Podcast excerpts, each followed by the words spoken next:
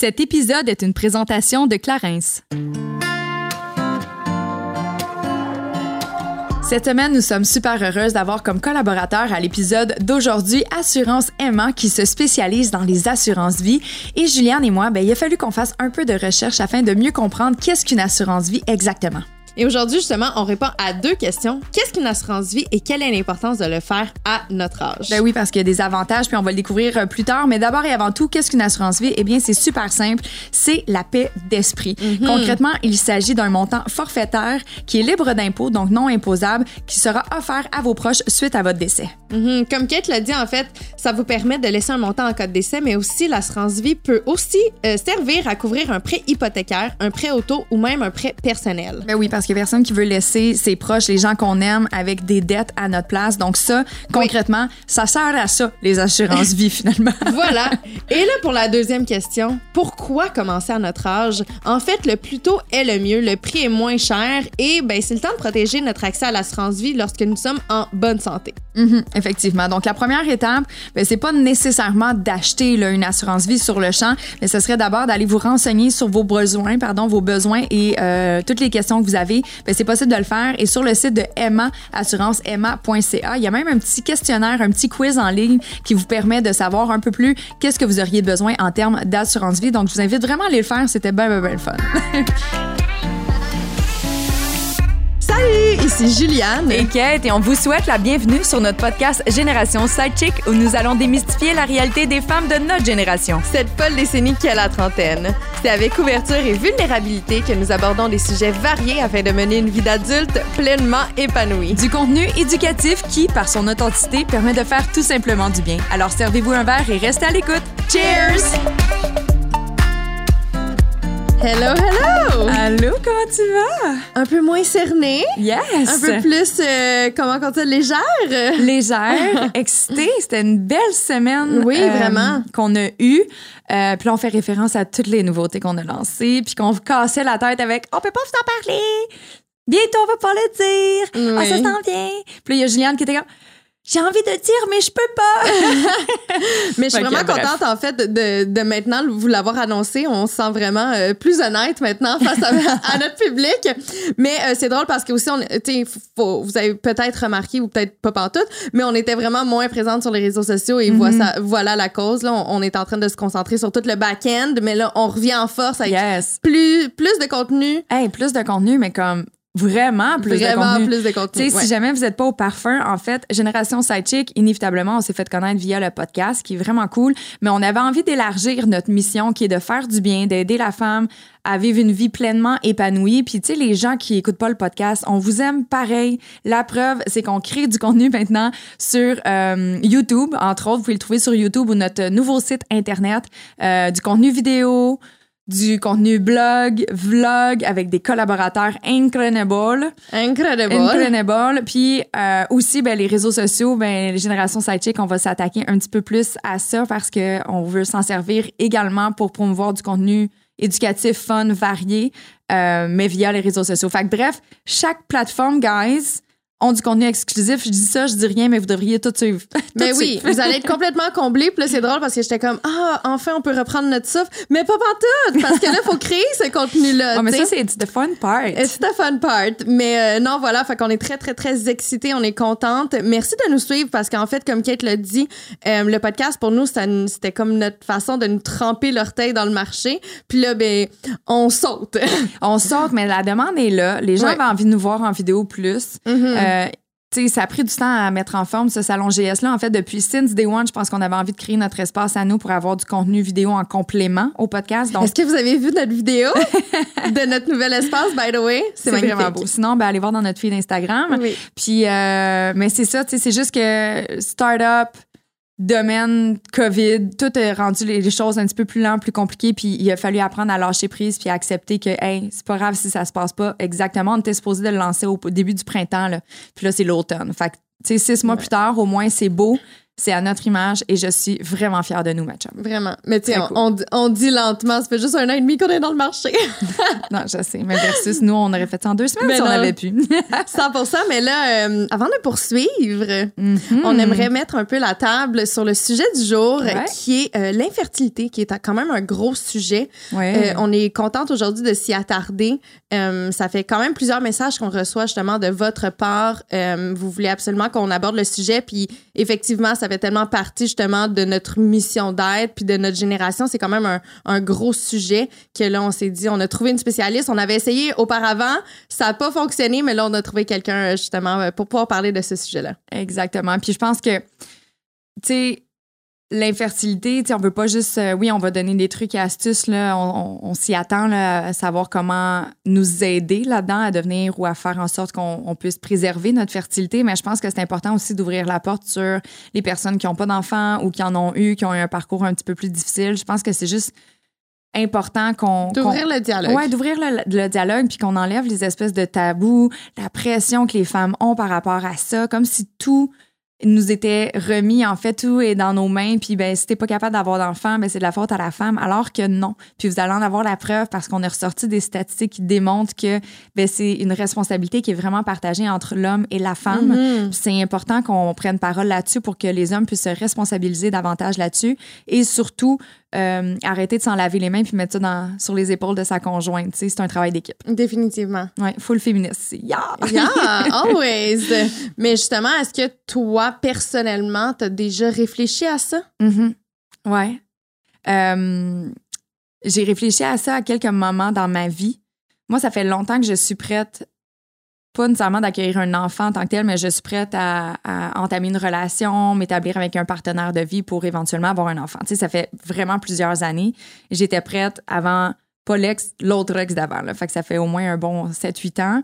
Euh, ceci dit, j'y ai pensé parce que j'ai eu une interruption de grossesse.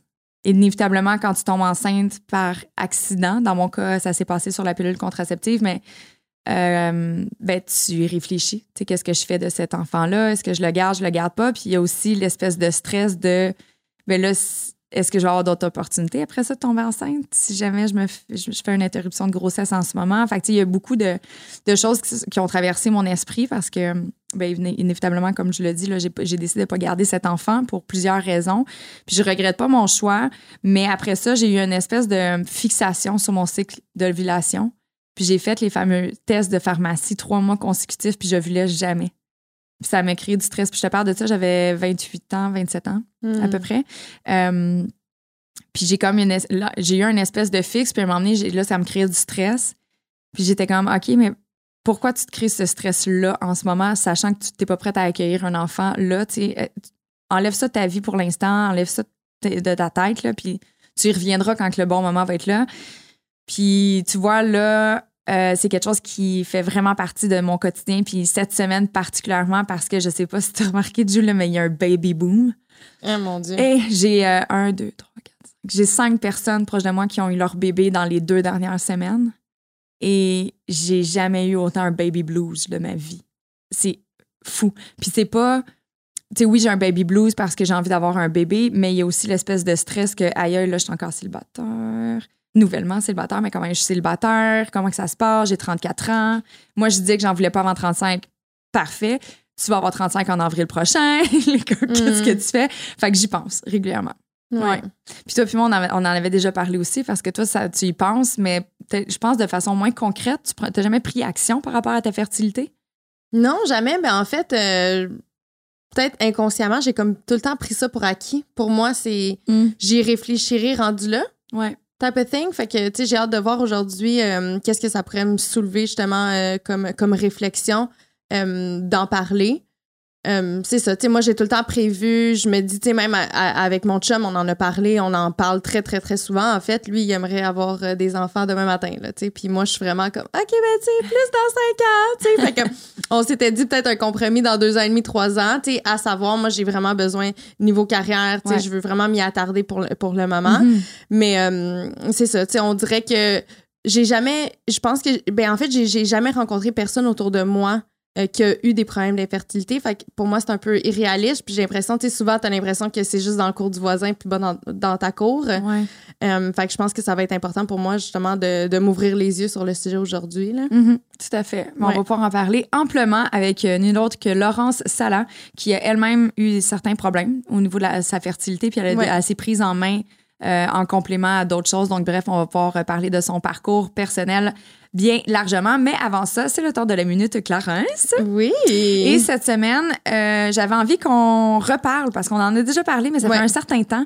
Euh, Body Partner, qui fait partie de la gamme maternité. Ben oui, si vous voyez un petit lien là ici qui est fait. Mais ceci dit, euh, je trouve vraiment que le produit, parce que je l'utilise à la maison, euh, c'est un produit qui est aussi bon pour toutes les femmes qui veulent simplement prévenir les vergetures. Euh, définitivement. On va faire du sport, euh, du Ouais. pilates. Ça aussi, ça donne des vergetures des fois, tu sais. Non, mais en, fait, on, on est toutes humaines, on Ben a oui. toute une peau et euh, av- avec le vieillissement, ben, tu sais, c'est sûr que, Ça ou même avec la croissance, Ben oui. tu sais, euh, on crée des vergetures puis c'est tout à fait normal. Alors, c'est le fun, justement, d'avoir le body partner Oh, comme yes. partner. mais en fait, ça a été le choix des experts beauté clin d'œil en 2020 Mhm. et euh, c'est aussi un produit que j'utilise, que j'adore au coût de 60 Exactement. Donc, c'est un expert vergeture. On l'a dit, ça aide vraiment à améliorer l'élasticité de la peau et euh, ça aide aussi à atténuer l'apparence des vergetures qui ont déjà été formées. Mhm. Donc, ça va venir les resserrer. C'est bon pour tout le monde. On, on, on suggère, en fait, pardon, sur le site de Clarence de l'appliquer puis de faire un espèce d'automassage Massage, en ouais. même temps. Mais euh, libre à vous de le tester. Et euh, ben, c'est disponible sur clarence.ca ou dans une pharmacie près de chez vous. Après dix années passées en communication et en marketing à Paris, elle fait un épuisement professionnel qui l'amène au Québec où elle renoue avec ses racines maternelles et débute ses études en naturopathie. Après sa deuxième fausse couche et une nouvelle expérience déshumanisante dans le système de la santé, elle décide de prendre l'entière responsabilité de sa santé et de son problème de fertilité. Grâce à son expérience de travail à la clinique médicale de fertilité OVO et à sa formation de médecine alternative, elle développe une approche unique qui lui permet de donner naissance à deux fabuleuses petites filles. Elle a mis sur pied le programme Luna qui aide les femmes en ce sens. Il nous fait plaisir de recevoir Laurence Sala aujourd'hui afin de démystifier le sujet de la fertilité. Allô Laurence, comment ça va? Oui, ça va, merci. Bien en forme? Oui, en plein T'as l'air toute reposée. J'arrive de vacances, que c'est parfait. On est très contente aujourd'hui de te recevoir parce que, en fait, il s'agit d'un sujet euh, que notre audience aime- a toujours voulu en entendre parler, en Ouais. fait. Notre audience nous pose énormément la question et je sais pas pourquoi on n'en a jamais fait un sujet podcast. Et là, aujourd'hui, justement, on est très content de pouvoir aborder le sujet parce que je pense que c'est un sujet, justement, qui touche généralement les femmes de notre génération, on s'entend. Mais euh, tu nous le disais, justement, euh, en pré-entrevue, que ah, c'était encore, malheureusement, un sujet qui était très tabou Ouais. dans notre société. Alors, ça va être le fun de pouvoir démystifier le tout. Ouais, vraiment pile poil. Puis, euh, sais, le loi de la coïncidence avec euh, Deepak Chopra, c'est vrai cette affaire-là parce que juste avant, j'ai une amie qui m'appelait puis elle, me confiait en fait parce qu'elle avait pas partagé ça avec euh, sûrement avec son entourage très très proche puis à cause de la Covid on s'était pas vu mais elle m'a partagé que ça fait plus d'un an et demi qu'elle est en processus d'essayer d'avoir des enfants elle a vraiment la difficulté. Puis là j'ai fait ben ça tombe pile poil je m'en vais sur le champ parler. Fait que c'est vraiment un sujet d'actualité effectivement pour euh, les gens de la trentaine. On parle ici bien de la fertilité. Merci beaucoup d'avoir euh, en fait ouvert ton cœur par rapport à ça depuis des années parce que ça doit pas être facile de parler de son parcours personnel à ce niveau-là. En fait, c'est- devenu facile parce que je me sens en mission au- nom de tous ces hommes et ces femmes qui vivent des troubles de, fe- de fertilité.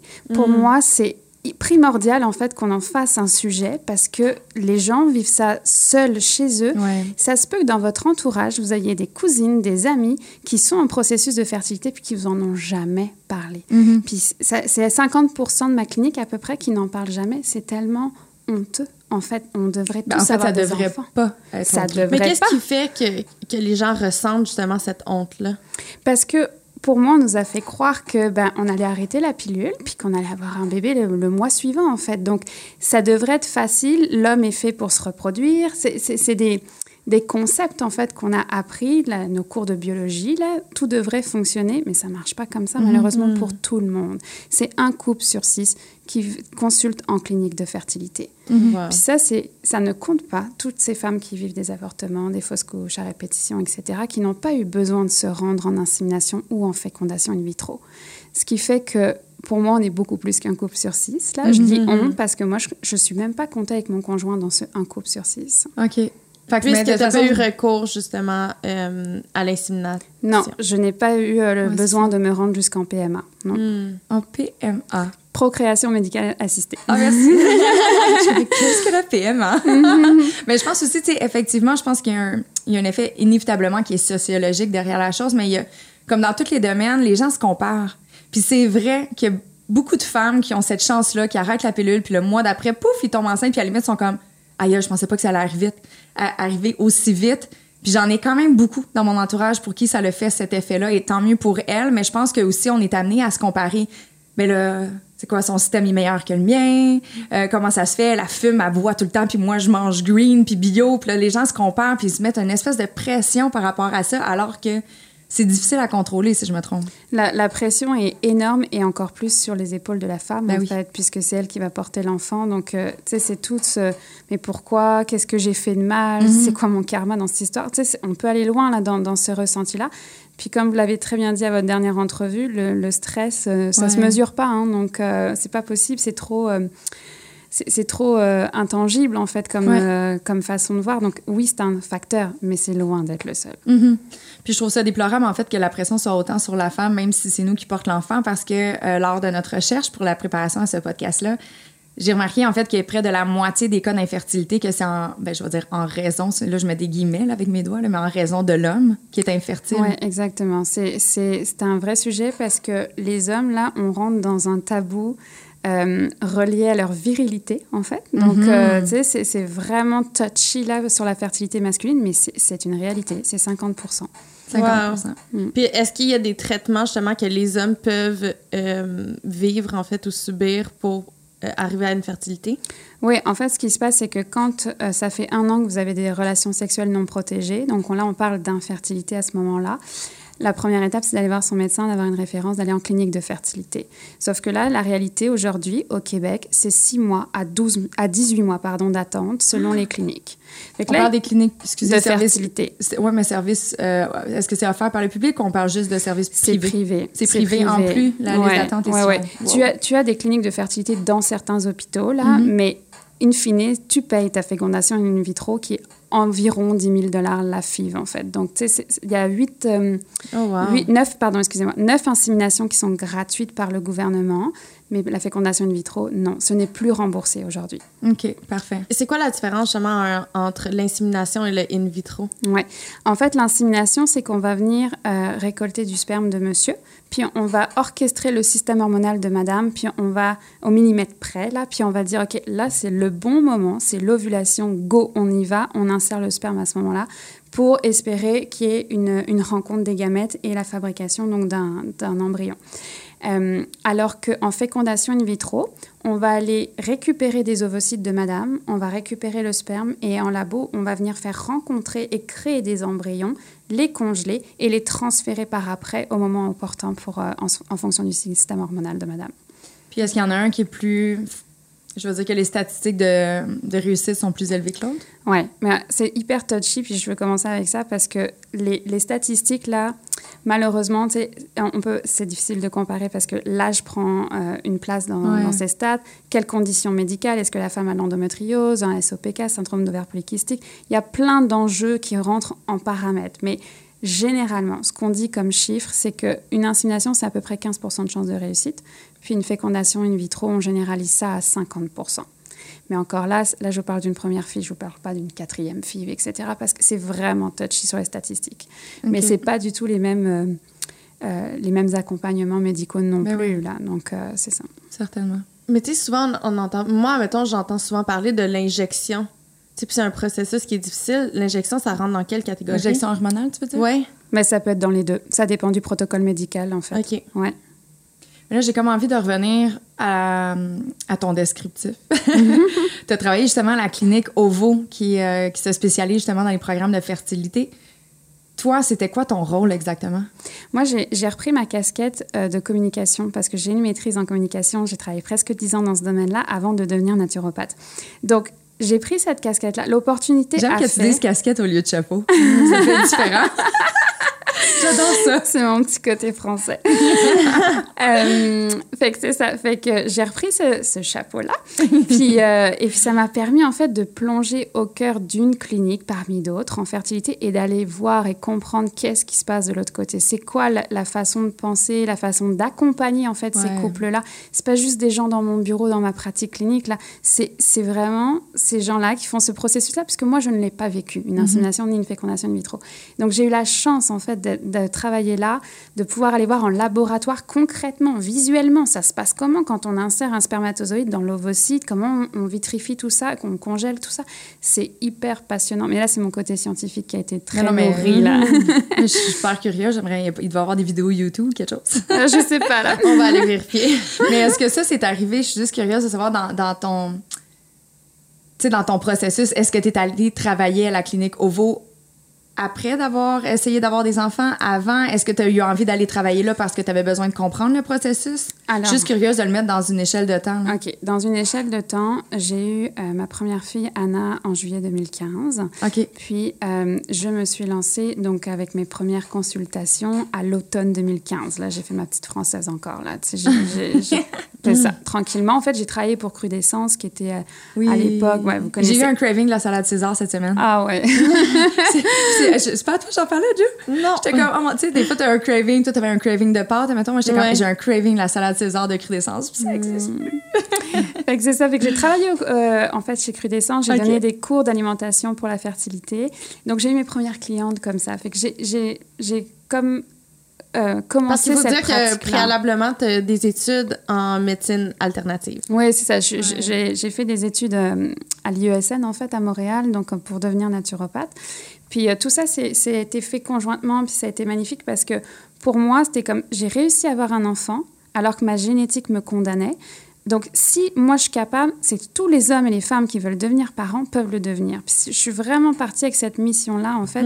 J'ai commencé comme ça chez Crudescence, puis de fil en aiguille, en fait, l'opportunité s'est présentée chez Ovo. J'ai dit, OK, pour Ovo, j'accepte de remettre ma casquette de, de communication pour aller voir. J'ai fait un an, un an et demi là-bas. Puis après ça, ben, j'ai continué mon envol dans la nature. Merci. Mm. J'adore les personnes qui ont besoin de comprendre l'ordre des choses. J'adore. ça ramène au fichier Excel, Ju. Ben oui.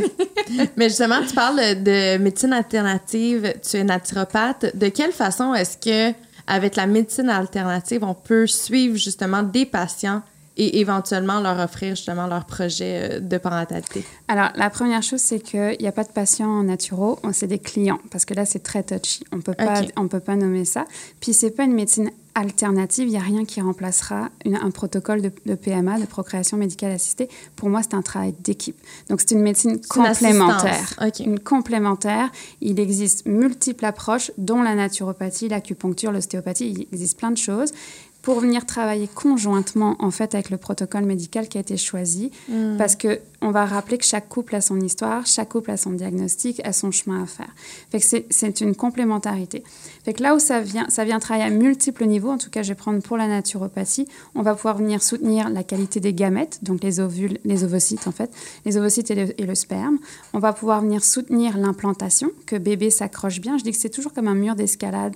Est-ce qu'il y a une prise? Ou est-ce que le système immunitaire est suremballé puis il, il- il déclare que c'est pas le moment parce qu'on va se rappeler qu'être enceinte c'est pas vital, hein. c'est vital d'avoir des, des poumons qui fonctionnent, un cœur qui bat. Fait que c'est toute une modulation immunitaire qui se joue. Ça, donc, ça implique avec le système digestif parce que 80% des cellules immunitaires se retrouvent dans le système digestif. Donc, s'il y a un problème déjà en partant dans le digestif, il faut qu'on puisse aller euh, accompagner en fait ce, qui est, ce, qui est- ce que la personne vit. Puis, on va venir pouvoir soutenir le système hormonal quand elles, sont, euh, quand elles ne sont pas suivies par, euh, par un médecin à ce niveau-là si elles ne prennent pas les hormones de synthèse parce qu'on ne peut pas jouer dans les plates-bandes de chacun. C'est un travail d'équipe, encore une fois. Fait que moi, je, je ne vais pas là quand euh, le médecin euh, est, présent avec son protocole. Par contre, on va aller sur la modulation immunitaire, la tolérance embryonnaire. Donc, on va aider le corps à accueillir bébé et à faire en sorte que la réplication cellulaire se fasse bien. Ça, ça veut dire que le tout petit embryon, il doit venir un beau bébé de 9 mois là, euh, après dans vos bras. Ce que, ça, implique énormément de nouvelles cellules. C'est un processus biochimique qu'on appelle la méthylation. Donc, on va venir soutenir cette méthylation et le fer, le placenta, etc. Ça vient pour moi, c'est un soutien biochimique complémentaire à ce que le médecin fait. C'est pour optimiser en fait le corps et l'esprit Mm. afin d'accueillir un bébé. Exactement, parce que c'est une vraie transformation. Est-ce qu'il y a des traitements aussi qui sont offerts pour l'homme à ce niveau-là? Oui, en fait, l'homme, déjà en partant, il va faire euh, un spermogramme, c'est le premier test de base, mais il- pour voir euh, la, la quantité, la mobilité, euh, puis la forme, en fait, la morphologie des- du sperme. Mais il existe un deuxième test que les médecins font qui s'appelle la fragmentation ADN. J'en parle parce que c'est pas fait de manière systématique. On, est, on vient vérifier à l'intérieur du spermatozoïde est-ce que c'est de qualité ou est-ce qu'on s'en va vers une fausse couche de manière évidente? Fait que ça, c'est- il y a un test qui existe pour ça médical. Donc ça, c'est les deux tests qu'ils peuvent faire. Puis après ça, ben, oui, il va y avoir des- un soutien médical éventuellement pour ces hommes-là, mais en naturopathie, c'est pareil. On va venir soutenir. La spermatogénèse se renouvelle tous les trois mois. Fait qu'on a une chance de venir soutenir ce processus, en fait, biochimique. Puis très souvent, les résultats ont été meilleurs en complémentarité avec euh, l'acupuncture pour les hommes. OK. Mais qu'est-ce qui cause justement, là, de, de, de fait un lien avec le sperme et les fausses couches? Je ne savais même pas qu'il y avait un lien. Est-ce que c'est pas. Il doit y avoir des raisons qui reviennent là, pour les raisons de fausses couches, autres juste que ben, naturellement ton corps l'a rejeté. tu sais, Il doit y avoir des, des choses un petit peu plus évidentes à déceler? Il y, a, plein de en fait il y a plein de causes, il y a plein de possibilités. Donc il va y avoir celle qui est le plus connue, c'est un problème de coagulation sanguine. Donc c'est pour ça souvent que les médecins vont donner de l'aspirine en fait aux, femmes pour les aider justement à soutenir leur coagulation sanguine. Ça c'est la, cause qui est souvent mise en évidence, mais il y en a plein d'autres. Est-ce qu'il y a une maladie auto-immune? Est-ce qu'il y a un problème de, de thyroïde? Est-ce que justement il y a une surexposition estrogénique, ce qui fait que la progestérone n'embarque pas. C'est une hormone qui permet de soutenir la grossesse. Donc ça, ça peut arriver. Euh, ça peut être un- un- des mutations génétiques de, sur le processus de méthylation dont je parlais. Il faut voir le corps comme des roues d'engrenage. Elles travaillent toutes ensemble pour assurer la réplication cellulaire, entre autres. Mais ça se peut que ça soit pas bien huilé. Ça se peut que la roue, elle fonctionne un peu moins vite, pas comme il faut, parce qu'il y a des mutations génétiques. Ce que je suis en train de parler, ça s'appelle le MTHFR, s'il y en a qui veulent continuer des recherches. MTHFR. Exactement. c'est la, mutation la plus connue. En fait, c'est une prise de sang qu'on faisait avant au Québec et qu'on ne fait plus, OK. euh, qui est- qu'on fait dans d'autres pays en Europe. Ils le font encore pour justement aller vérifier est-ce que c'est la cause de la fausse couche euh, éventuellement. Parce que quand on est dans ce processus-là, on veut une réponse. Puis c'est ça qui est difficile à Ben dealer, ouais. c'est que quand on n'a pas de réponse. Mais je- Effectivement. ouais.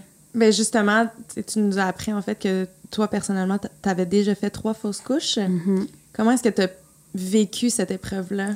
La première fausse couche, euh, je l'ai vécue, euh, mais de manière complètement inconsciente. Ah oui, c'est ça une fausse couche, tu sais, c'est comme moi, j'étais tellement en disant, ah, bah, ça se peut qu'il y ait des gouttes de sang pour que l'embryon s'accroche bien. Sauf que là, c'était une vraie fausse couche, que j'étais en train de vivre. Donc, j'étais vraiment sous le choc. Puis, ben, le médecin m'avait dit, ben, ça arrive. Donc, moi, j'avais remis ça vraiment dans la main des dieux, en fait. Puis, bon, là, c'est tout le, le- le processus que moi j'ai vécu. Deuxième fausse couche, là, j'étais à six semaines. La deuxième fausse couche, j'étais à 11 semaines, puis elle m'est rentrée dedans parce que là, j'étais comme, non, non, on ne peut pas me dire, ça arrive, puis il faut attendre une troisième fausse couche pour aller chercher, médicalement parlant, s'il y a un problème, en fait. Moi, là-dessus, c'est comme, ça venait... Parce que c'est ça en ce moment? Il faut Oui. trois fausses couches avant qu'ils commencent à investiguer. Oui, c'est ça la réalité. Oh, wow. Fait que, Ça, moi- on parle encore, excuse-moi, là, j'arrête pas de. Mais c'est encore le système public ou au privé aussi? ben, au privé, tu peux aller Tu peux payer, faire, oui, puis tu peux essayer d'aller avoir des autres, ils n'ont pas réponses. d'attente. là. Mais non, mais la clinique de fertilité, c'est c'est 6 à 18 mois d'attente. Puis, tu sais, c'est un processus aussi d'aller prendre rendez-vous là, de dire, OK, je suis rendu là, là. Donc, moi, je- tu Mhm. sais, c'est- c'est quand même. Ben, c'est un processus d'acceptation. C'est un processus, ouais, ouais, c'est sûr. Puis, euh, puis c'est ça. Fait que là, j'ai comme dit, OK, moi, j'étais avec mes études de naturo en parallèle. Puis, euh, je dis, non, mais moi, euh, je suis arrivée chez le médecin pour avoir des explications. Je voulais qu'il me trouve une cause, là, pour comprendre, pour pouvoir déjouer la cause. Puis, let's go, quoi. Parce que moi, je voulais être maman. J'avais 28 ans à ce moment-là. hein, donc, c'est- jeune, tu sais. On dit tout le temps, ah, c'est à cause de l'âge, c'est parce qu'il y a du surpoids. J'étais jeune, j'étais pas du tout en surpoids, là. Puis, j'étais quelqu'un en santé. Le sport, bon, relatif, tu vois, mais... mais quand même, donc moi, c'était comme, OK. Fait que j'avais débarqué chez le médecin, chez le gynéco, avec des livres et tout ça, puis il m'avait regardé droit dans les yeux, il m'avait dit, c'est pas parce que tu manges de la papaye que tu vas réussir à devenir maman. mais mine de rien, parce que je vois ta tête, Kate. Non, mais je suis comme, quelle réponse? Mais c'est assez rude. Mais j'en ai des exemples à l'appel, malheureusement, de cette déshumanisation. Ils font ce qu'ils peuvent avec les outils qu'ils ont. Mais sincèrement, je remercie aujourd'hui Gigi Nicolas parce qu'il a drivé une colère à l'intérieur de moi en disant Toi, mon coco, je vais te montrer que je vais être capable. Fait que là, j'ai vraiment fait un gros protocole de naturo. J'ai donné naissance à ma fille, puis j'étais tellement fière de dire Ok, là, j'ai été capable, mais j'avais pas. Est-ce que tu retournée voir le médecin? Non, je suis pas retournée. Non. Je te l'avais dit. Je te l'avais dit que le papaye, ça fonctionnait. Fallait juste garder les dedans.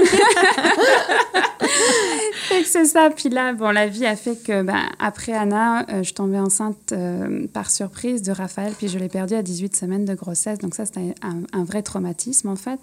Euh, parce que en fait, à l'hôpital, ils m'ont laissé deux heures devant l'échographie de mon fils, parce qu'ils n'y ont pas pensé. Ils étaient tellement dans les démarches administratives, le curtage, nan, nan, nan, go, go, go, quoi. Puis moi, j'étais sous le choc avec un, bobo, un bébé pardon, super bien formé, en me disant, mais c'est pas possible je me réveillais de ce cauchemar-là, en fait.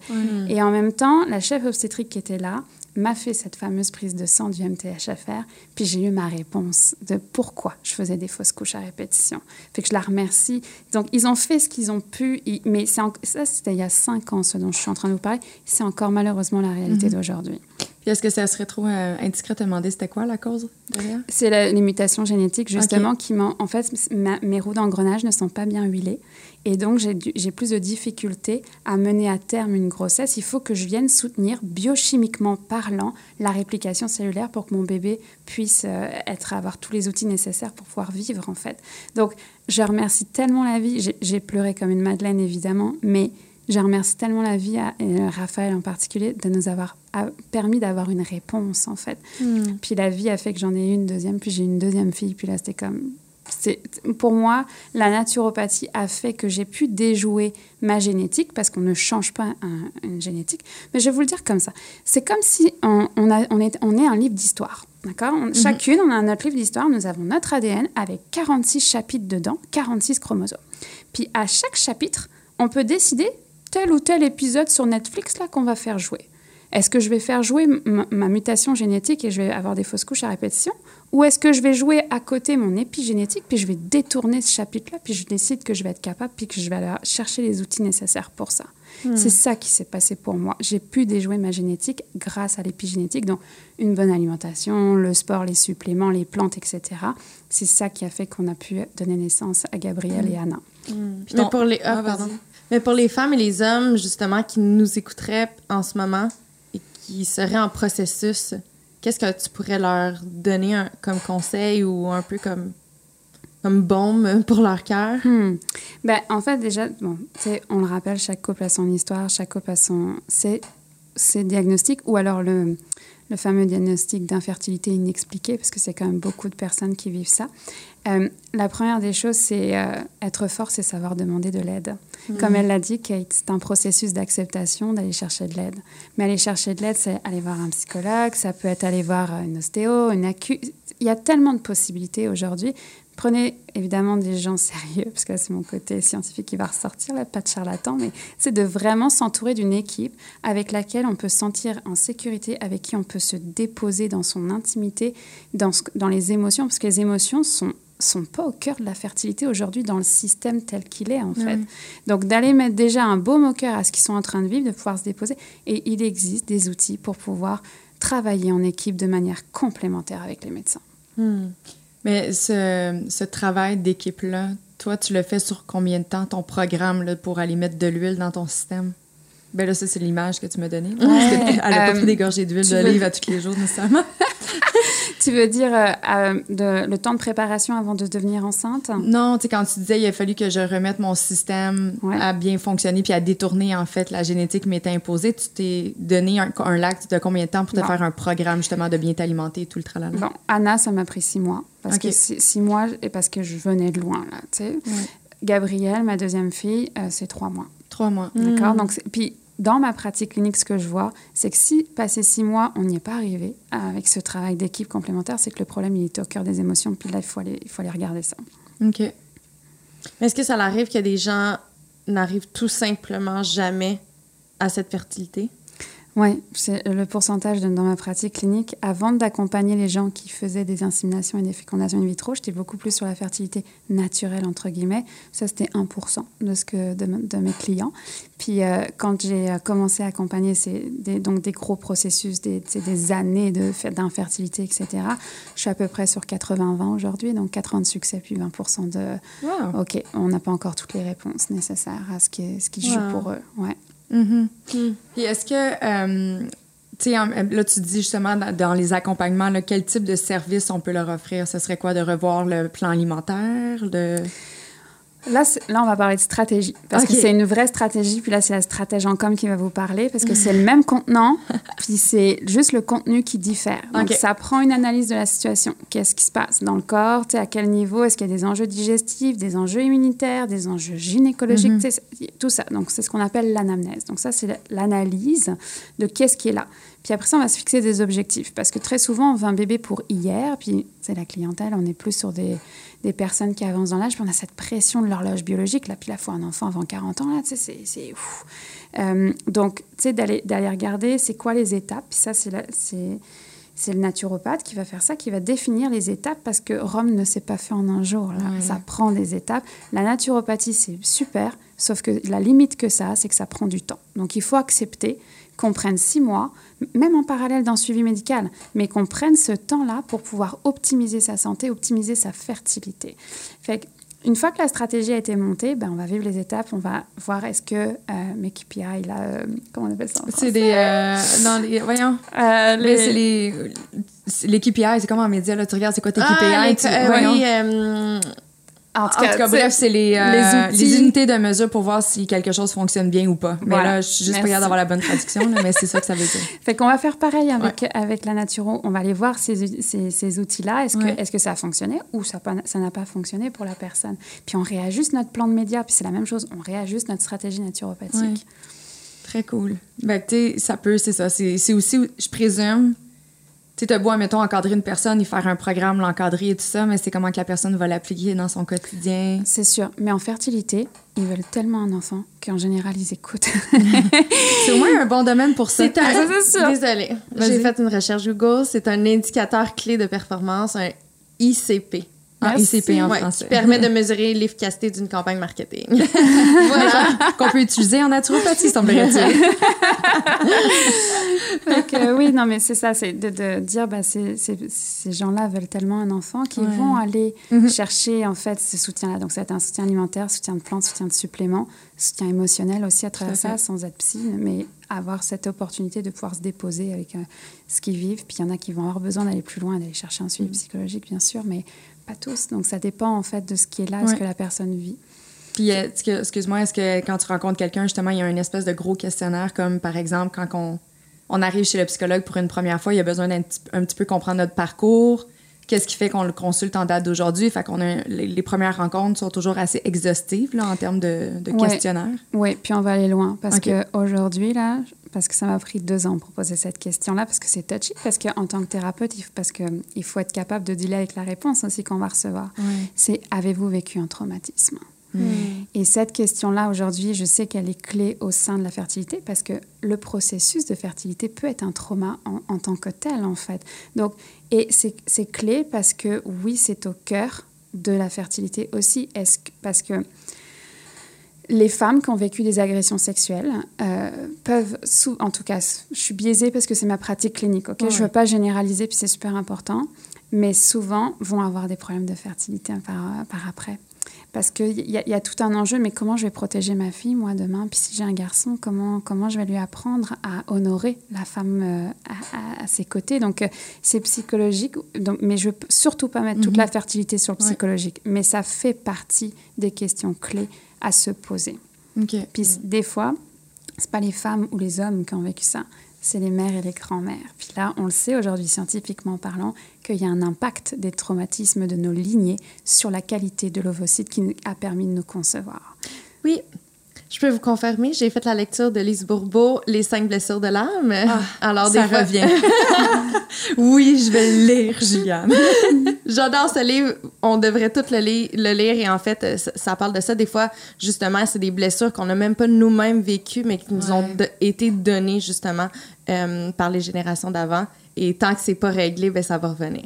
Et en fait, on peut le voir comme un domino. Euh, les femmes qui ont mar- les femmes et les hommes qui ont marché avant nous, ben, tant que ça sera pas réglé, c'est comme si ça tapait en avant puis que Ouais. le domino il tombe. Jusqu'à ce qu'il y ait quelqu'un qui dise "Hey, attendez là, qu'est-ce qui s'est passé dans la lignée Puis comment moi je décide de créer un nouveau domino Mm. Puis euh, un- je pense que c'est important de le nommer, ce qu'on est en train de dire, mais j'ai besoin de réitérer, ce n'est pas que ça, d'accord? Ouais. Mais il faut le dire, c'est important. Puis il y a un autre livre que je vais vous inviter à, à- à lire, c'est Le féminin guérisseur de Yael Catrinet, qui est exceptionnel. justement. féminin féminin guérisseur. C'est qui qui J'adore. m'a parlé de ça? C'est un super livre justement pour s'il y a des gens qui nous écoutent puis qui ont vécu ça, puis ça résonne dans leur cœur. Qui ont vécu les problèmes de l'âme. fertilité? Ouais, Ok. le problème de fertilité, problème de féminin, agression sexuelle, tout ça, plus les cinq blessures de l'âme, puis c'est deux un beau combo. Ça, Yes. plus une bonne alimentation, boire beaucoup Ouais. d'eau. Voilà. C'est perfect comme ça.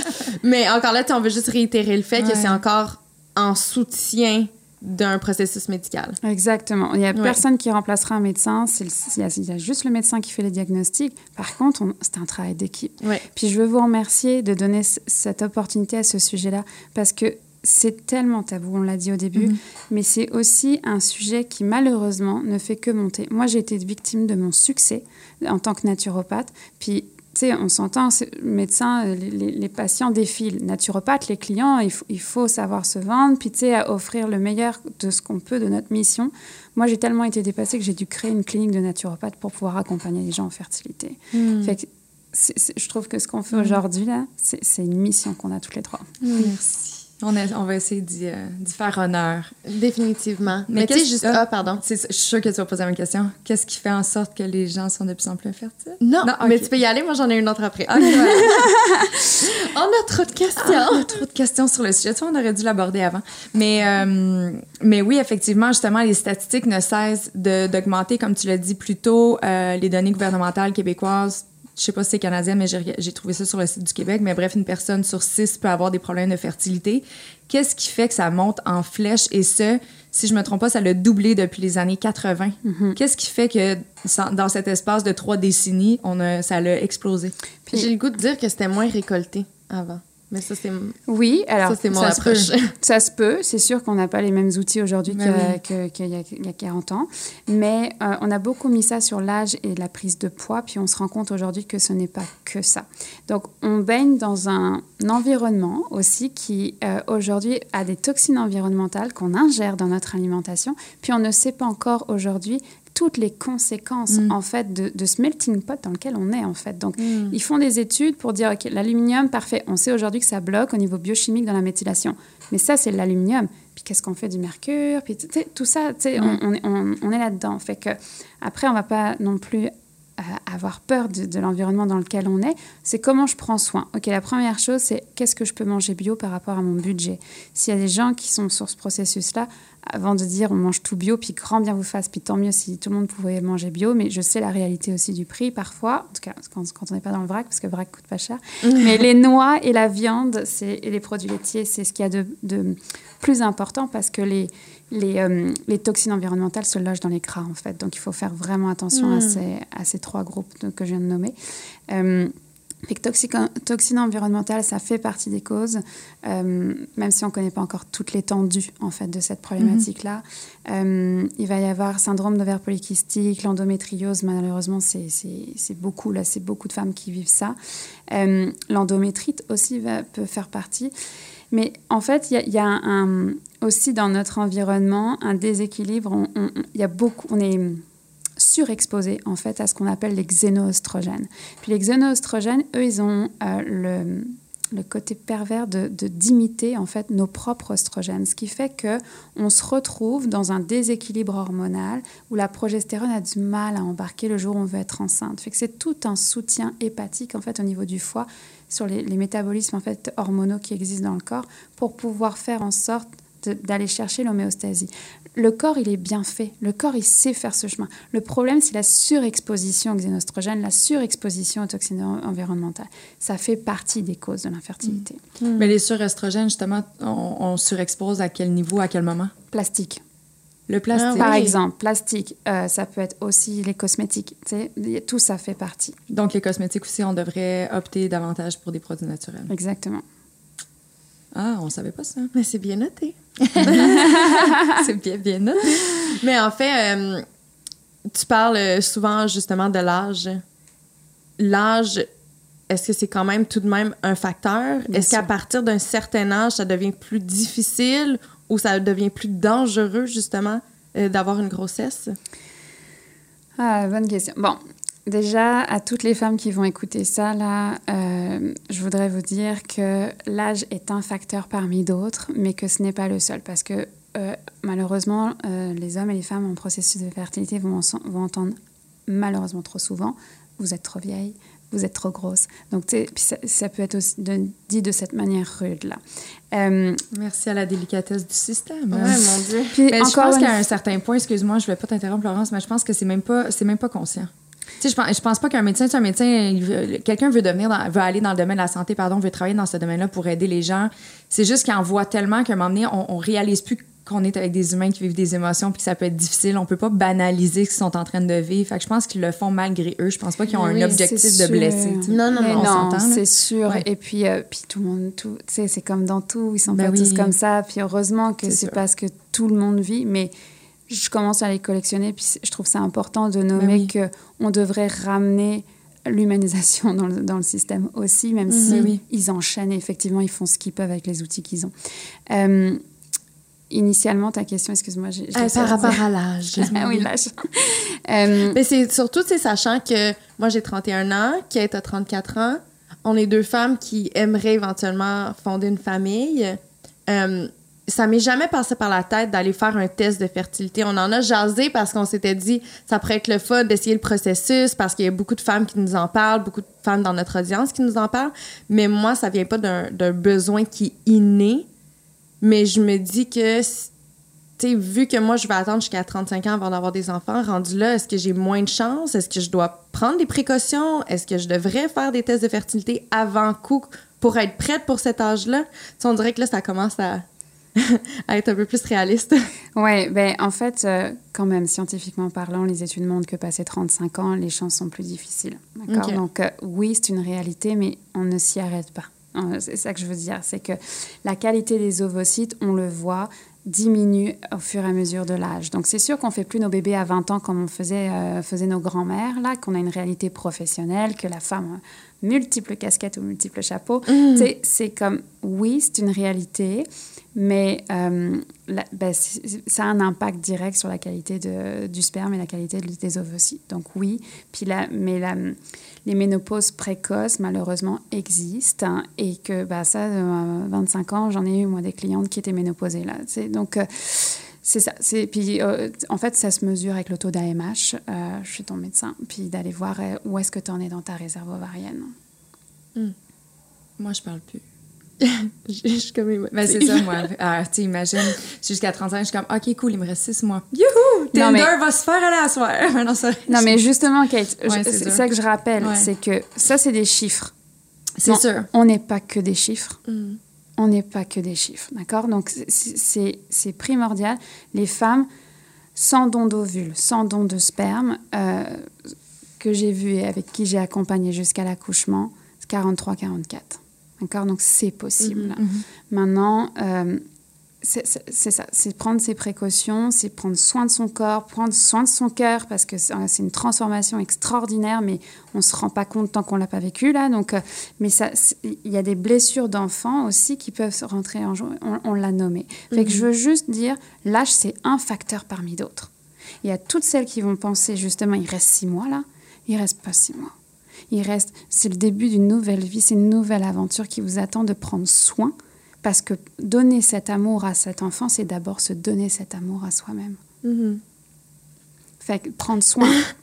Mais je pense que je suis juste émotive parce que je me dis, on dirait que la vie nous, nous projette tout le temps dans le futur, puis on est tout le temps là à établir des plans. Puis, tu sais, justement, avec mon chum, on en parle souvent, tu sais, puis j'arrête pas de dire, moi, c'est à 35 ans, c'est à 35 ans, mais imagine que j'arrive là, puis le processus est beaucoup plus long, tu sais, puis que ça n'arrive pas comme il se doit, puis qu'il est rendu là, il est rendu trop tard parce que l'âge rentre en, en, en bout de ligne. En tout cas, je sais pas. J'ai comme plein de pastilles dans ma tête, puis Bon, puis on va se rappeler que c'est... je m'excuse tout le monde. non, au contraire, parce que c'est... Parce que tu seras pas la seule à pleurer en écoutant ce podcast, Mm. puis je le sais. OK? Puis là, moi, l'émotion monte aussi. hein. C'est Hey, on est trois Madeleine qui pleurent à l'entour de la table, c'est cute. Il y a Euh, mon chien qui sent le besoin de venir se réconforter, elle se rapproche de la porte. Très cute. c'est un couple sur six qui vit des difficultés, Mhm. qui consulte en clinique, d'accord? Donc, on va se rappeler qu'il y en a cinq sur six qui ne consultent pas en clinique de fertilité. Je te souhaite de faire partie de ces, de ces couples-là, Mhm. ok? Puis, ceux qui nous écoutent, qui font partie de ce 1 sur 6, en tout cas, ce 1 sur 6, il m'énerve parce que moi, j'en fais même pas partie, puis j'ai eu des, des problèmes de fertilité avec mon Mhm. conjoint. Euh, c'est juste de se dire, OK, aujourd'hui, c'est aussi comment je transforme ça en une expérience pour grandir. Puis c'est, il y a un côté, euh, c'est- dur là, quand t'as pas la réponse, puis que tu sais pas si tu vas y arriver à être parent, puis que t'enchaînes les, les, euh, les opérations, que t'enchaînes les, les inséminations, euh, que t'enchaînes les fausses couches à répétition. C'est dur. Puis toutes celles qui ont vécu un avortement qui se disent, j'aurais donc dû le garder là. C'est des réflexions que, que beaucoup de femmes peuvent avoir. Fait que là, je veux juste nommer que ce qu'on fait aujourd'hui, c'est démystifier, grosso modo, mais pour ouvrir une porte à ces personnes, ces couples, de dire, OK, comment je transforme ça? Comment je reprends mon pouvoir? Qu'est-ce que je peux faire, moi, pour être en complément de ce qui est donné dans le milieu médical? Parce que très souvent, c'est des gens hyper renseignés, qui ont été euh, sur... le- Google devient leur ami, hein, donc on est loin du PubMed. hein, euh, enfin, mais donc, c'est c'est comme comment je fais pour compléter ce qui est fait? Comment je peux reprendre ce pouvoir-là? Comment je peux prendre soin de moi, mon corps, mon cœur, mes émotions, mon âme? Qu'est-ce que je peux faire aujourd'hui? Aujourd'hui, on ouvre une porte pour dire Allô, il existe d'autres choses pour compléter. Fait que c'est, puis, on, on va s'imaginer là, ok, 34 ans, parce que moi j'en ai 35. 35 ans. Je, dé- je décide que là, c'est le moment. Puis là, ben, un an d'attente euh, de rapport non protégé. Puis là, ben mince alors. OK, go, je m'en vais en clinique de fertilité. Si je suis à Sherbrooke, c'est 18 mois d'attente. T'imagines, on est déjà rendu à 37 ans et demi là. Ouais. Puis on n'a même pas encore commencé les inséminations puis les fécondations in vitro. Fait que moi, j'ai envie de dire, oui, euh, même si on est, c'est même si c'est pas demain le projet d'un enfant, prenons soin de nos corps et nos cœurs dès maintenant. Ouais. Parce que c'est pas juste euh, dans un processus de fertilité ce que je suis en train de dire. C'est en tant que femme, comment je prends soin de, ce, de, de moi, en fait. Mais aussi de. Parce qu'évidemment, là, on est trois femmes à l'entour de la table, on parle des femmes, mais tu sais que les hommes aussi prennent soin d'eux parce qu'on dirait que c'est comme, ah, ben, justement, on a envie de commencer à avoir un projet de bébé, mais là, la femme va prendre, là, je cherche le mot, mais les. Les reines? Non, les vitamines qu'on prend. Les suppléments. Les suppléments, mais les. euh, à- je me rappelle plus c'est quoi le nom, là, trois mois avant. Ça a un nom.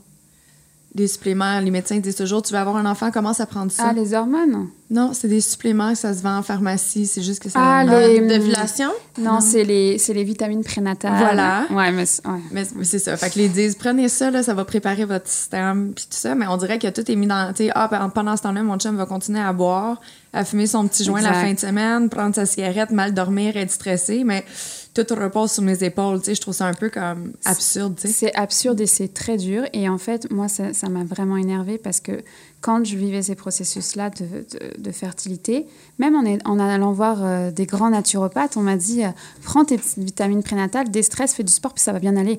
Et là, une minute, ça marche pas comme ça. Puis, oh, puis pars en voyage, c'est parce que tu es trop stressé, que tu n'arrives pas à avoir d'enfant. Il n'y a pas pire, en fait, que ces, ces remarques cinglantes qu'on peut avoir dans notre entourage. Puis, c'est pas fait de manière consciente, Ouais. mais c'est, ça suffit pas pour, pour certaines Ouais. personnes. OK? Puis, fait qu'on revient à 1 sur 6, là. Effectivement. Mais c'est vrai que la, pression revient souvent sur nos épaules. Mais oui. Tu sais, tantôt, tu parlais de honte. Je sais pas pourquoi, depuis tantôt, ma, tête roule, puis je me dis, j'aimerais ça avoir cette conversation-là, justement, avec mon chum. Mon chum est plus jeune que moi. Tu sais, sachant que, oui, l'âge, c'est pas seulement... C'est pas le seul facteur, mais c'est quand même un facteur. Faudrait peut-être que, que, que j'ouvre le dialogue par rapport à ça. Puis je sais pas, j'ai comme eu un sentiment de, de gêne. J'étais comme... Ben, je suis comme gênée de lui en parler. Parce que j'ai l'impression que c'est mon problème. Puis quand je sais que lui- pour lui, c'est tellement un rêve d'être un père que si je suis pas capable de lui offrir ça, Ben, je pense Ça pas. Mais, regarde, De toute façon, tu le sais, tu sais très bien que Jordan va te faire la pression dans pas trop long pour avoir tes enfants. Non, je sais. C'est plus lui qui. C'est toi qui va être comme, oh, minute! Mais tu sais, c'est, c'est, un, c'est un super important de rappeler qu'on est deux dans cette démarche. Mhm. Puis euh, euh, l'homme, il fait aussi son, son chemin de reprendre son soin de lui. Tu Mhm. l'as très bien nommé, Kate. Cigarette, faire attention à ce qu'on mange, le pot, tout ça, ça a un impact direct sur le- la fragmentation ADN. Ben, euh, L'alimentation aussi, là, on parle beaucoup des, des trucs qui se consomment. euh, tu sais, comme la cigarette, c'est pas tout le monde qui fume, là, mais juste de faire attention à ce qu'on mange, mais aussi à comment qu'on dort. puis je Il y a tellement de personnes aujourd'hui, je trouve, qui négligent les besoins simples, vitaux Ouais, de notre ouais. corps. Puis la mélatonine a un impact direct en fait sur la qualité de- du sperme et, de, Ah des ouais, hein? ovocytes. Ah Donc ouais? euh, oui, fait que en Mets fait dans son jus d'orange. Attends, ah, c'est Non, euh, mais justement, impact positif attention. ou non? comment? Ça, ça a un impact positif? Ben, ça dépend ou- si tu dors bien, si tu, dors, euh, si tu fais de l'insomnie. Tu sais, donc, euh, donc c'est une, c'est une réalité, mais en même temps, je vais vous donner l'exemple d'un homme. Puis je vais changer le nom parce que c'est trop important de garder l'intimité de chacun. Je vais l'appeler John, OK? Fait que John, il est venu là, il avait 30 ans, sa femme 29, je pense, un truc comme ça. Puis John, il est venu, puis tu sais, on fait le, on, on fait l'anamnèse, les fameuses questions pour établir une stratégie parce que ça faisait un moment qu'ils n'y arrivaient pas. Donc ils sont quand même jeunes, en super santé, font de l'escalade, etc. Ouais. pas, boit une bière aux deux semaines, pour donner un exemple masculin, ok? Pas de cigarette, pas de potes, euh, pas de surpoids, euh, tout va bien là. Mais ont fait juste des tests chez sa femme, on va l'appeler Elodie, ok Sa femme, ont, ok, avait des enjeux qu'elle a vécu. Bon, puis là je dis, écoute, ils ont fait un spermogramme, c'est super, mais il existe aussi la fragmentation ADN. Discute avec ton médecin, voir si ça serait pertinent pour toi. Il a dû se battre pour payer, parce que ça coûte 300 pièces de faire une fragmentation ADN. Il l'a fait. C'est la pire frag que j'avais jamais vue de ma carrière. Il était à 68% Ça, ça veut dire que plus c'est fragmenté, donc plus on va vers le 100 mettons, euh, ça veut dire que la qualité est, est- est pas au, au niveau, parce que là, on s'en va en fausse couche, là. Fait que t'imagines, ça fait des mois, des années que t'attends d'être enceinte, mais là, la qualité du sperme n'est pas au rendez-vous, puis tu vas te taper une fausse couche. Non, merci, là. Fait que là, c'était comme, OK. Fait que là, la réponse médicale, ça a été, bon, don d'ovocytes et don de, sperme. Fait c'est tout un processus d'accepter que c'est pas sa génétique, c'est pas, pas sa descendance biologique, là, tu sais. Donc, euh, Bon, ils lui ont dit, bon, euh, si vous voulez aller droit au mur, allez droit au mur. Sais, ça fait partie des super phrases cinglantes Ah, dont wow. on parlait. Je dis, écoute, Nico, euh, John, euh, j'ai dit, écoute, pre- prenons trois mois. Donne-moi trois mois de ta vie. On essaye. Qu'est-ce que ça change? Tu sais, au pire, on n'aura pas de regrets, on l'aura fait. Parce que c'est trois mois pour la spermatogénèse. On a fait trois mois avec de l'acupuncture, puis je veux remercier aussi l'acupuncture et l'ostéopathie au passage, parce que c'est des- vraiment des duos et des trios hyper importants. Il est passé à 17% en fragmentation ADN, puis ils ont, Wow. ils ont accouché ensemble au mois de juin dernier de leur petit trésor, Hmm. de leur propre génome, là, leur propre ovocyte et leur propre sperme. Ce n'est pas un hasard, parce que ça, on va me la sortir, hein, ce n'est pas un hasard. C'est de déjouer, c'est un problème de méthylation, donc de, de Ouais. mutation génétique dont je vous parlais. C'est comment on va, dé- on, on va dévier ça pour y arriver. Fait que, oui, l'homme a un sacré chemin de reprise aussi de, de pouvoir, de dire Hey, on est deux là pour faire un enfant. C'est Mm. pas juste. euh. Moi, je dis souvent 60% la responsabilité des femmes parce qu'on les porte, on les accouche, puis je veux nous honorer dans les accouchements, là. Mais. Merci. Mais l'homme, en fait, c'est 50-50. Ah oui. Mhm. C'est hyper important que les hommes aussi prennent soin d'eux. Mais malheureusement, c'est pas la réalité clinique. Tout à fait. Hmm. Tantôt, tu as abordé le fait euh, qu'il y avait, tu sais, que c'était plus difficile de tomber enceinte après un avortement. C'est un mythe, ça, ou pas? Puis là, on voit que j'ai le menton. Regarde, euh, ça dépend comment la personne, la femme l'a vécu. Parce que OK. tu sais, déjà, c'est un, est-ce qu'on est en paix avec son avortement? Est-ce que euh, c'était le bon choix au bon moment, etc. Puis c'est des femmes qui vont, tu sais, là, je vais extrapoler, une femme qui vit des difficultés de fertilité derrière va se questionner à un moment donné, j'aurais-tu, est-ce Ouais. que j'aurais dû le garder? Ouais. C'est humain de se poser cette question-là. Mais au moment où elle avait 20 ans, c'était pas une question peut-être de, de- d'avorter ou pas, en fait. Donc, Mhm. oui, la qualité de son ovocyte était meilleure à 20 ans qu'à 35. C'est une réalité scientifique, là. Mais on ne peut pas regretter les choix qu'on a faits, en fait. Donc, ça dépend émotionnellement comment on est par rapport à ces événements de vie-là, en fait. Parce que l'intervention en tant que telle n'a pas nécessairement d'impact biologiquement je le parlant. sais pas. OK. C'est une super question. Je le sais pas. Ben, tu sais, parce que je pense à- aux différents curetages et avortements Ouais. que j'ai pu avoir. Euh, tu sais, quand euh, je me suis réveillée, puis on m'a dit, ah, ça s'est bien passé, mais on t'a fait un petit point sur le col. Hey, j'étais énervée parce que, tu sais, à quel point, tu sais, je le sais pas. Ouais. Fait que, euh, moi, c'est une bonne question. C'est difficile aussi parce que chaque processus est fait par des personnes différentes. Chaque corps est différent. On peut répondre de façon différente à des Mhm. processus. Exactement. C'est peut-être pour ça aussi qu'on n'a pas de réponse. Mm. Ouais. Mm. Mais justement, tu sais, tantôt, on abordait le sujet de, de personnes qui, qui réussissent jamais, justement, à atteindre ce but-là. Est-ce qu'il y a un suivi? Est-ce qu'il y a, un- il y a des accompagnateurs pour ces personnes-là? En dehors des psychologues et psychiatres, Mhm.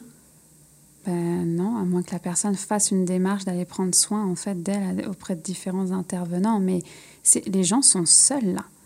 T'es es seul du début à la fin. Puis là, en plus, c'est pire avec cette pandémie parce que sais, on fait un bébé à deux.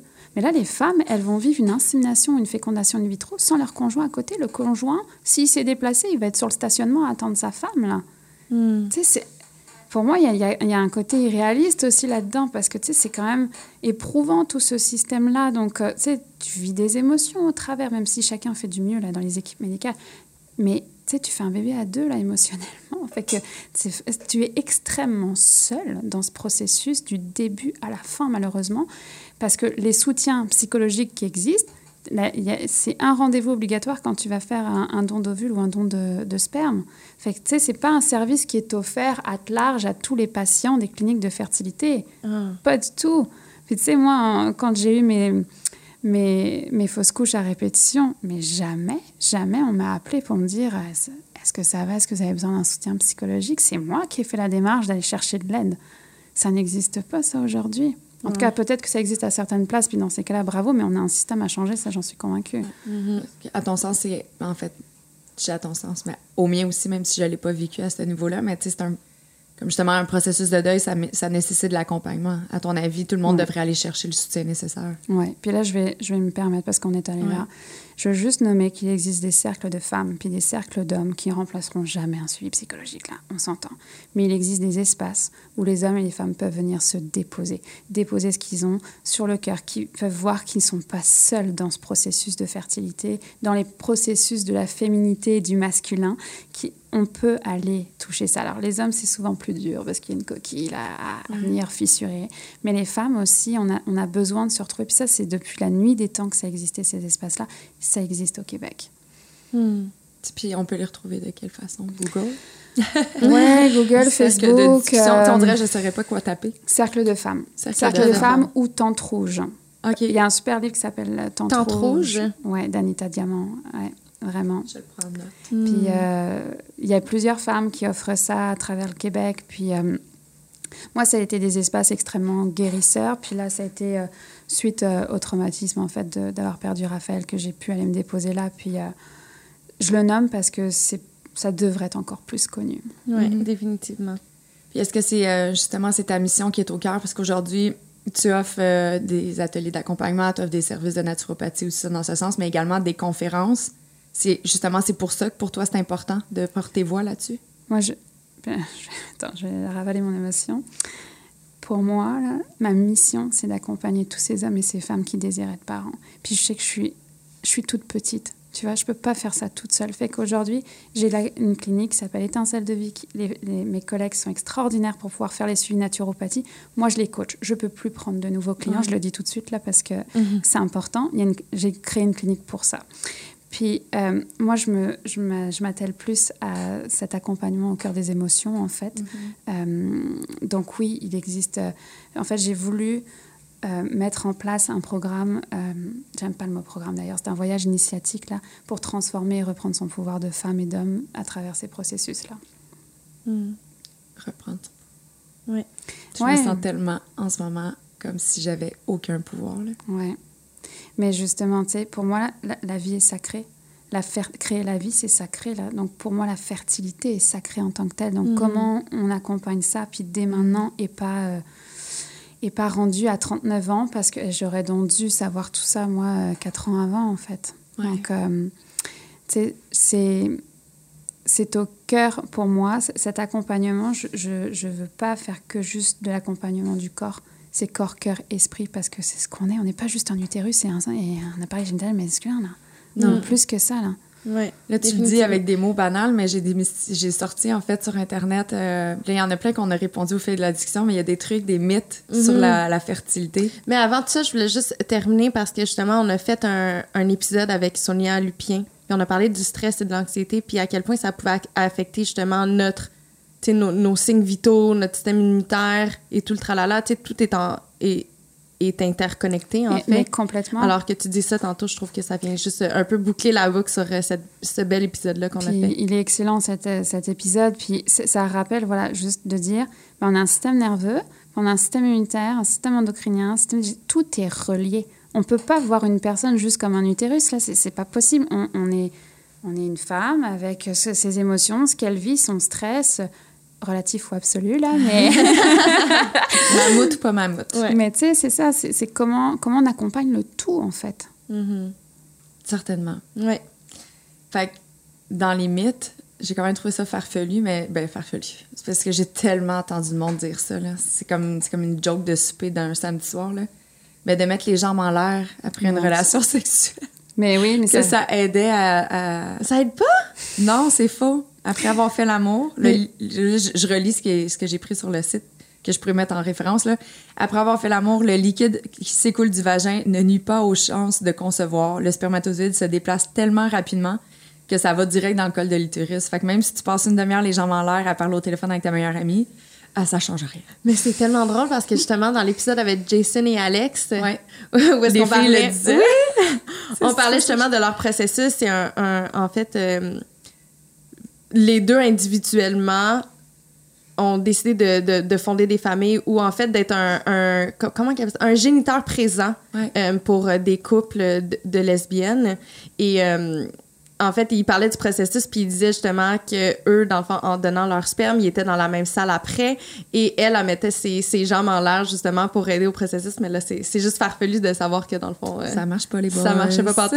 mais ça l'a bien fonctionné pour eux, mais euh, ça l'a pas. Ça leur fait une avec anecdote ça. à raconter, C'est ça. c'est tout. non, mais c'est c'est vrai que je l'entends souvent et qu'il faut Ah, non. démystifier souvent. Mais Ah on l'a vu aussi dans les films. Ben c'est c'est vraiment un mythe qui plane Oui. depuis plusieurs années. Je là. me rappelle, il y a un film où est-ce que Jennifer Lopez est enceinte, puis il y a la scène, elle décide justement d'avoir un enfant seul et sans, sans conjoint, puis euh, il y a une scène où est-ce qu'elle lève, elle lève les jambes justement pour Ouais. euh, aider à la fertilité. Bref.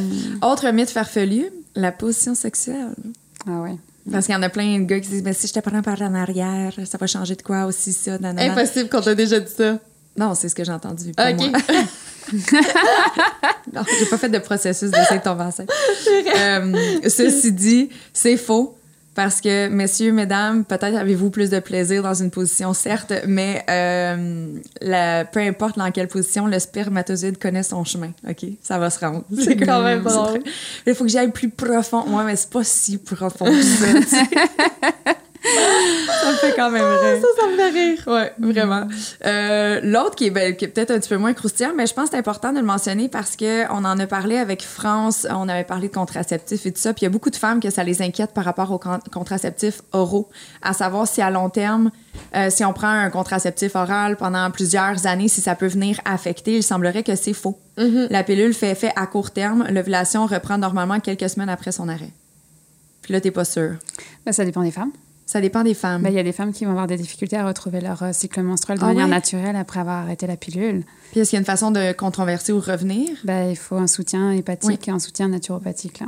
OK. Ouais. Ouais. OK. Mm, mm, Mais je veux juste réitérer que selon, admettons, le docteur Leduc, elle disait que même après la prise de, de contraceptifs oraux pendant 10-15 ans, euh, ça peut prendre plus de temps à retrouver ton cycle. Ça peut prendre jusqu'à 8 mois, mais tu le retrouves. Mais ça cause pas l'infertilité. Ça cause pas l'infertilité, exactement. Selon la médecine. Selon la médecine. Après ça, venez pas nous lancer des pierres. on, les- on est tous, on se lève les mains ensemble. on est comme... Mais On je veut pense- juste être Encore une fois, on va réitérer le fait que chaque corps est différent. Chaque Oui. personne va répondre de différentes façons. Tu sais, moi, ma sœur apprenait, je connais, mon Dieu, combien de femmes que je connais qui, qui- que je connais puis qui prennent la pilule justement depuis plusieurs années puis tout va bien puis pourtant ma sœur elle avait elle a fait un petit ACV mode aussi si je me Ouais. trompe pas. Fait que tu sais il y a des personnes qui vont mal réagir. Fait que tu sais c'est pas euh, Ouais, puis on va rappeler que fumer et prendre la pilule contraceptive, c'est quand même très contre-indiqué euh, médicalement parlant. Oh, wow! Ouais, vraiment, ça peut causer des caillots. Entre autres. Entre autres. Euh, ça, on a mentionné tantôt, mais il y a certains aliments qui aident à tomber enceinte. Oui, parce qu'en en fait, tu vas chercher de la micronutrition. Donc, tu vas aller chercher euh, des, des cofacteurs biochimiques pour que tes, tes, roues soient bien huilées, justement, pour assurer la, Mhm. la, réplication cellulaire. Fait que oui, il y a des aliments riches en vitamine C, en B2, en B6, B9, B12, euh, qui, la choline. Tout ça va, va, participer à ce que tes roues d'engrenage soient bien huilées. OK. Puis on parle ici de euh, tout ce qui est euh, antioxydant, mais oméga 3 aussi. Il, il, est souvent relevé dans les, ouais. dans les blogs que j'ai lus. Oui, ben, les oméga 3 font partie des outils, ça. mais Okay. c'est pas les seuls. Ouais. Mais on réitère qu'il n'y a pas d'aliments magiques, par contre. Non, voilà. Ouais, non, ça c'est sûr, merci. vous commencez pas à manger des œufs puis du poisson à toutes les choses. Mm. du bon gras. Euh, puis ça, ben, c'est plus une question parce qu'il y a des femmes qui se demandent, mais tu sais, le fameux truc du thermomètre. Tu sais, savoir si tu es dans ton cycle menstruel, pas dans cycle menstruel, mon Dieu, ton cycle d'ovulation. Il y a des tests qui se vendent en pharmacie. J'avais comme envie de te demander, mais peut-être n'as-tu pas la réponse, mais est-ce que c'est efficace, ces tests-là? Oui, ben, en fait, ce qui est plus efficace, c'est de, de, faire la méthode symptothermie et d'aller euh, chercher des outils auprès de Serena Québec, qui est une euh, OSBNL. Euh, c'est un atelier où tu viens reconnecter avec ton cycle menstruel parce que ça a été créé par un médecin et tu peux aller vérifier ta température, voir, parce qu'en fait, ta température va augmenter au moment du pic de l'ovulation. Ouais, ta position du col de l'utérus va varier selon ton cycle, en fait. Donc, est-ce qu'il va être complètement fermé ou, ou, ouvert les fameux 12 à 24 mm -hmm. heures où l'ovocyte va passer Enfin, le col est ouvert, pardon, pour aller rejoindre l'ovocyte. Euh, et puis, et puis, et puis, euh, il m'en manque un. Il y a un troisième. Euh, il y a un troisième, j'ai perdu. Mais en tout cas, la méthode symptothermie, c'est une méthode qui permet de manière beaucoup plus précise que les tests d'ovulation, mm -hmm. en fait, d'aller vérifier où est-ce qu'on en est. Donc, ça demande quand même une certaine rigueur parce que tu as une application, ou en tout cas, moi, je préfère le papier, là, de prendre un, un beau graphique et d'aller voir, ouais. en fait, où est-ce que tu, es, tu en es dans ton cycle. Donc, quand on parle de reprendre son pouvoir, première étape, c'est euh, mieux connaître son cycle menstruel. Mm -hmm. mm. Parce que, tu sais, il fut un temps, il y a quelques années, où les femmes ne portaient pas de, de serviettes hygiéniques ou des trucs comme ça, puis étaient simplement connectées à leur corps, puis ils tricotaient pendant ce temps-là dans les fameuses chaises avec un trou tout ça, puis ça tombait dans un bol. Mais Par, les... Pardon? Ben oui, dans mm -hmm. l'ancien temps, c'était comme ça. Les femmes euh, se mettaient au tricot pendant leur semaine. Ah, oui, c'était de... un moment où elles venaient se, se rassembler ouais, entre elles. Ils se rassemblaient entre elles. Ah, c'est leur moment féminin. Okay. Mm -hmm. Mais ce moment-là, les femmes... La scène est quand même drôle du trou dans la chaise, là, mais... Il faut bien que ça s'écoule. Ben oui, je comprends, je comprends. Mais euh, avec la robe qui allait par-dessus, qui traînait à terre, de toute façon, dans ce temps-là, les dames euh, mm. rarement montraient leurs chevilles. Là, fait que, ça couvrait tout. Il n'y a, rien, y a rien qui était aux yeux apparents. Oui, oui. Ceci dit, c'est souvent, quand, quand je lisais beaucoup dans, à cette époque-là, les femmes ressentaient Hey, ça s'en vient. Puis là, ils devenaient excités parce que justement, c'était leur moment de se retrouver entre filles. Puis ils savaient quand leur corps, c'était le moment où ils allaient avoir leurs règles. Fait qu'ils étaient tellement connectés à leur ressenti. Aujourd'hui, on est complètement déconnectés. Moi, j'ai aucune. Aujourd'hui, je suis encore plus déconnectée. J'ai la difficulté à savoir, OK, est-ce que je vais dans mes règles ou pas dans mes règles? Mm. Est-ce que je vule ou j'ai juste genre vraiment mal au ventre parce que j'ai des gaz? Tu sais, on dirait que je, je suis même plus capable de reconnaître mes. Le, pas, pas, mes symptômes, parce que c'est pas. Ben oui, ça reste des symptômes, là, mais on, on s'entend, on est, on est tellement dans l'effervescence, on n'est plus là. On sait plus comment notre corps fonctionne, puis je trouve ça tellement triste. On est moins à l'écoute. Ouais. Mais en fait, c'est c'est un des cadeaux que la, que la fertilité m'a apporté, c'est justement d'aller d'aller se questionner. Parce que moi, j'étais sous pilule pendant des années, là, avant d'être naturo, puis avant d'être de faire de la, la fertilité. Puis l'affaire, c'est que Aujourd'hui, on a toute une application là dans notre téléphone pour aller voir, ok, bon bah j'ai menstru été menstruée tel jour, tel jour, tel jour. Mais le papier, je reviens au papier, hein, mais sérieusement, il existe des mandalas lunaires en fait dans lesquels vous allez pouvoir écrire à tous les jours. Comment vous sentez dans votre corps, comment vous sentez émotionnellement aussi, et là de se rendre compte, hey, je suis en PMS, c'est pas le moment de prendre une décision de tout lâcher, lâcher mon job, nanana. Tu de voir que ça se répète. Donc ça s'appelle des mandalas lunaires. Puis euh, la méthode symptothermie d'avoir ce, ce, ce calendrier-là vous permet aussi de reconnecter à votre corps. Mais tout ce que tu viens de dire est archi vrai. Moi, je vous invite, même, j'irai plus que ça, c'est que les femmes, elles n'étaient pas dans un bol, c'était directement à la terre, là. Il y en a, ça n'existait pas, les tampons et les, et les, euh, et les serviettes hygiéniques. Donc, c'était des moments où elles allaient se ressourcer, elles allaient apprendre, tisser des liens, justement, -hmm. tu parles de tricot, mais tisser des liens, apprendre des grands-mères qui ont marché ce chemin avant nous, là. -hmm. De dire, OK, euh, comment elle, elle a vécu ces passages-là? Tu sais, moi, j'aurais aimé ça, parce que ma maman est décédée, j'aurais aimé ça, tu sais, pouvoir discuter de tout ça. Et comment tu t'es sentie en fertilité, parce qu'elle avait vécu une fausse couche, comment tu t'es sentie post-accouchement, parce que c'est tellement un avant et un après, en fait, les accouchements. Donc, euh, tu sais, on a perdu ce lien-là, là, de- déjà entre femmes d'une même génération et encore plus avec les grands-mères, etc. Donc, c'était des espaces extraordinaires. T'en trouves, les filles. Cercle de femmes. Allez, allez vous connecter à, à déjà ces espaces-là. Ça fait partie des, des outils pour se reconnecter.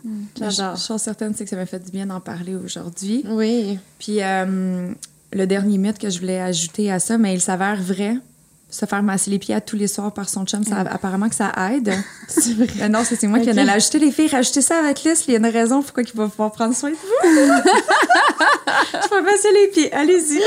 J'aime ça. Euh, Merci tellement, Laurence, honnêtement. Merci beaucoup. Tu nous as vu dans toutes ouais. les émotions. Euh, littéralement. Mais c'est c'est beau de voir euh, que, que tu travailles à travers cette mission-là, justement, pour Ouais. offrir euh, cette ouverture-là aux gens et aux euh, personnes, en fait, qui te suivent. Alors, on est très contente de t'avoir reçu aujourd'hui. Merci à vous d'avoir fait ce sujet dans, dans vos podcasts. Puis, euh, moi, je, je le rappelle, je suis au service. C'est-à-dire que c'est une mission qui est bien plus grande que Laurence, là. C'est, c'est- donc, c'est une mission qu'on a accomplie aujourd'hui. Fait que merci à vous deux. Merci. Il là là. C'était un épisode euh, chaud en émotion. Mais je m'attendais pas à ça. Je pensais pas que ça allait euh, remouer, euh, remuer, Remué. Voilà, remuer euh, autant d'émotions. Ouais. Euh, j'ai comme tout le temps pris pour acquis la fertilité, je pense. Alors, je suis quand même contente d'avoir une ouverture d'esprit puis d'avoir une réflexion Mhm. par rapport à ça maintenant. Puis j'ai l'impression que ça va être important pour moi aussi d'ouvrir le dialogue avec mon chum Ben oui. parce que, tu sais, justement, c'est quelque chose qui se fait à deux. Puis je pense qu'il n'y a pas de gêne à ça. Puis oui, malgré le fait que, je, que l'âge, c'est juste une parcelle du problème, ben je pense que, tu sais, il faut quand même que mon chum soit conscient Ouais. que l'âge va rentrer en jeu éventuellement Mhm. si on désire avoir des enfants à 35 ans, Mhm. à- quand je vais avoir 35 ans. Alors, euh, voilà. J'ai juste envie de te reprendre, par exemple, ce que tu as dit, l'âge euh, est une parcelle du problème. C'est pas un problème, Ouais. c'est un enjeu. Mhm. Mais, tu sais, je- puis je me parle aussi en ce moment, là, parce que moi aussi, j'ai eu mon espèce de ravage d'émotions. Et by the way, j'ai pris la décision de. J'ai un rendez-vous avec mon médecin et je vais faire le test d'abord et avant tout AMH, là, comme Laurence le suggérait. Fait que, tu sais, je suis comme complètement dans le même bateau que toi. Ouais. Ceci dit, je pense que c'est important que, tu sais, c'est- justement, c'est pas un problème. Ça se peut que la fertilité soit un enjeu dans votre vie. Ça se peut que ça soit un souhait qui est difficilement atteignable ou réalisable en ce moment. Mais je pense qu'il faut être doux. Parce que Laurence l'a dit, tu sais, la- les émotions, ils sont vraiment pour beaucoup. Fait que, tu sais, ce que je retiens de cet épisode-là, à part le fait que je veux vraiment des enfants, finalement, je, je m'en suis rendu compte dans mes larmes. Mais euh, ce que j'ai réalisé, c'est qu'il faut juste aller chercher de l'aide quand c'est nécessaire, prendre soin de soi. Mais justement, tu sais, c'est vrai, là, des fois, il y a des personnes qui disent OK, là, je suis prête, je vais avoir des enfants. Fait que là, ils commencent tout d'un coup à prendre soin d'eux. Je suis comme moi, mais ton corps, il faut, faut que tu en prennes soin pendant des années avant. Ouais. C'est pas, pas quelque chose qui est temporel, prendre soin de soi, tu sais. Mais pas Fait juste que- pour. Pas, non seulement dans l'optique D'avoir un d'atteindre ouais, d- d'avoir un bébé puis d'atteindre une grossesse, c'est Mhm. vraiment être bien dans son cœur, dans sa tête, c'est important, puis on n'arrête pas d'en parler, mais je pense que c'est important justement de, de faire un- une expérience 360 à travers ça. Tu sais, C'est un cheminement, oui, mais c'est important justement de prendre soin de nous. On est dans notre corps pour le restant de notre vie. Donc, Ouais. euh, ça va être important de, de bien huiler la patente, euh, comme Laurence ça disait. Mais non, je comprends, puis je sais que j'ai tendance à tu sais, je pense que c'est ça. T'as bien raison, c'est pas un problème. C'est pas un problème non plus de pas avoir d'enfants. Ouais. Tu sais, ça, faut, ça aussi, il faut qu'on se le répète parce qu'il y en a qui en auront jamais. Puis nous, on le sait pas encore. Puis ça se peut que ce soit un deuil qu'on ait à faire. Mais quand c'est un désir, C'est quand même une esti claque d'en face. tu sais. 100 Il y Ouais. a plein d'autres solutions après ça. Puis peut-être qu'un jour, tu vas dire, ah, ben, l'adoption, peut-être que c'est la Mhm. solution pour moi. Puis ça va te combler de bonheur. Puis c'est bien correct comme ça, tu sais. Ah, 100 mais je réalise que j'ai un besoin d'être mère. Mhm. Peu importe la façon, j'ai- ce besoin-là. Je veux fonder une famille. Ouais. Puis nécessairement, ça va me faire de la peine si, ça- si, ça- ça va pas, si ça se fait pas de façon naturelle. Mais euh, encore une fois, c'est vrai qu'il y a d'autres options, là. Tout à fait. Ouais. Restez ouvert d'esprit. Ça Yes. fait vraiment plaisir de partager ces quelques larmes et sourires avec toi. Pour terminer, on voudrait euh, remercier notre présentateur euh, Clarence d'être tout doux avec nous et de nous suivre dans notre aventure. Et ça nous a permis de lancer ben, tout ce qu'on vous a présenté Oui. en intro. Si Merci. jamais Ouais. vous n'avez pas eu l'occasion d'aller faire un tour sur notre nouveau site web, allez-y. Puis honnêtement, on est full ouverte aux commentaires là, c'est le Ah, temps. oui. On écoute là, on est rendu là, on fait du IG Real guys, on fait on a un blog, on a des collaborateurs. Si jamais vous nous écoutez puis vous aimeriez collaborer à notre contenu, n'hésitez pas à nous écrire, faire parvenir une petite candidature. Euh, hey, éventuellement on pourrait faire un formulaire, mais bref pour l'instant via la- l'adresse courriel. Abonnez-vous à notre chaîne YouTube, notre, notre infolettre, infolettre. Facebook parce que chaque, chaque plateforme va avoir du contenu exclusif puis c'est bien bien bien excitant de évoluer avec vous guys. Oui, et quand on parle du site internet, c'est le www.générationsidechick.com. Oh yeah. Et en vous rendant sur le site, en fait, vous allez avoir accès à toutes nos plateformes. Fait que ça va être en- d'autant plus facile pour vous d'aller vous connecter à Génération Sidechick. Mais merci de nous suivre semaine après semaine. On est très contente. Et ce lancement, en fait, c'est grâce à vous. Ouais, c'est grâce, vraiment. grâce à votre support. Alors, euh, on est très contente de pouvoir vous offrir d'autant plus de contenu. Oh yes! Alors, euh, voilà. Merci énormément à Laurence Sala, encore une Ben fois, oui. D'être venue euh, en studio faire son tour et me donner toute sa belle énergie. Et ben Juliane et moi, on va peut-être se prendre une petite affaire pour digérer les petites larmes. Puis on se dit à la semaine prochaine. Cheers!